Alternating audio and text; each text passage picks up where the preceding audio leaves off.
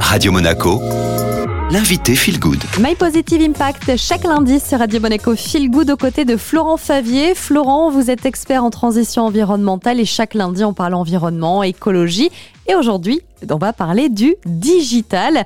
Tout simplement parce que j'ai vraiment l'impression qu'on est euh, tiraillé. Peut-être que les auditeurs partagent mon avis. D'un côté, on doit faire la transition digitale de la société. Hein. tout devient prétexte quasiment au numérique.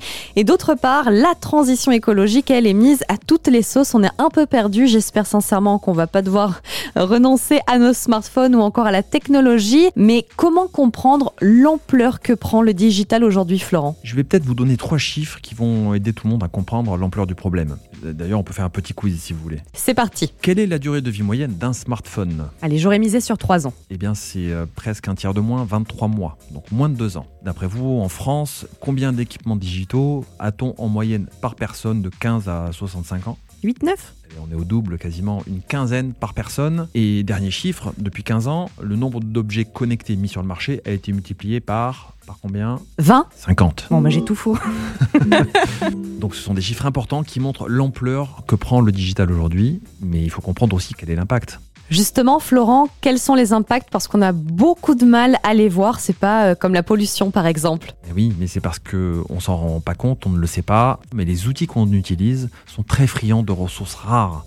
Pour la plupart, elles nécessitent des forages et extractions, parfois dans des zones vierges, reculées, difficiles d'accès. Donc ça fait quand même un impact important déjà pour commencer. Ensuite, la demande est telle que rien ne lui résiste et que d'énormes moyens sont mis en œuvre pour pouvoir y répondre. Rien que pour fabriquer un ordinateur de 2 kg, vous avez besoin de une tonne et demie d'eau, 800 kg de matières premières, 240 kg de combustible fossile et 22 kg de produits chimiques variés. Bon Florent, la bonne nouvelle, c'est qu'il y a quand même de l'optimisme et surtout des solutions. Qu'est-ce qu'on fait à notre échelle pour limiter la la pollution du digital le premier geste, c'est de conserver le plus longtemps possible ces outils électroniques, sans toutefois laisser les vieux au fond d'un tiroir parce qu'il faut les mettre dans un cycle de recyclage. Évitez aussi d'acheter une énième paire d'enceintes parce que c'est la nouvelle sans fil, Wi-Fi plus forte, plus puissante, etc.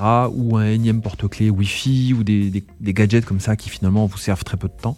Je vous encourage aussi à privilégier euh, le, marché de l'occasion. Beaucoup de marques font de l'économie circulaire leur corps de métier, comme Back Market par exemple. Enfin, au quotidien, évitez de multiplier les mails avec des pièces jointes trop lourdes ou envoyer à trop de monde euh, parce que du coup ça fait chauffer les serveurs inutilement. Il existe d'ailleurs des systèmes de transfert euh, de pièces jointes volumineuses dont certains en plus sont français et éco-responsables. Ils ont une démarche environnementale, donc c'est intéressant. Le sujet ne cesse de progresser et Julia, je vous fais le pari que dans quelques années, ce sera devenu un sujet central dans notre quotidien. Merci beaucoup Florent, je vous dis à la semaine prochaine. Nouveau rendez-vous de My Positive Impact. Et quant à vous, sachez que les solutions euh, dont vient de parler Florent hein, pour envoyer des fichiers volumineux. Vous pouvez retrouver Clip Green ou alors Fil Vert. Je vous les mets bien sûr dans l'article sur notre site internet radio-monaco.com et on enchaîne avec la musique.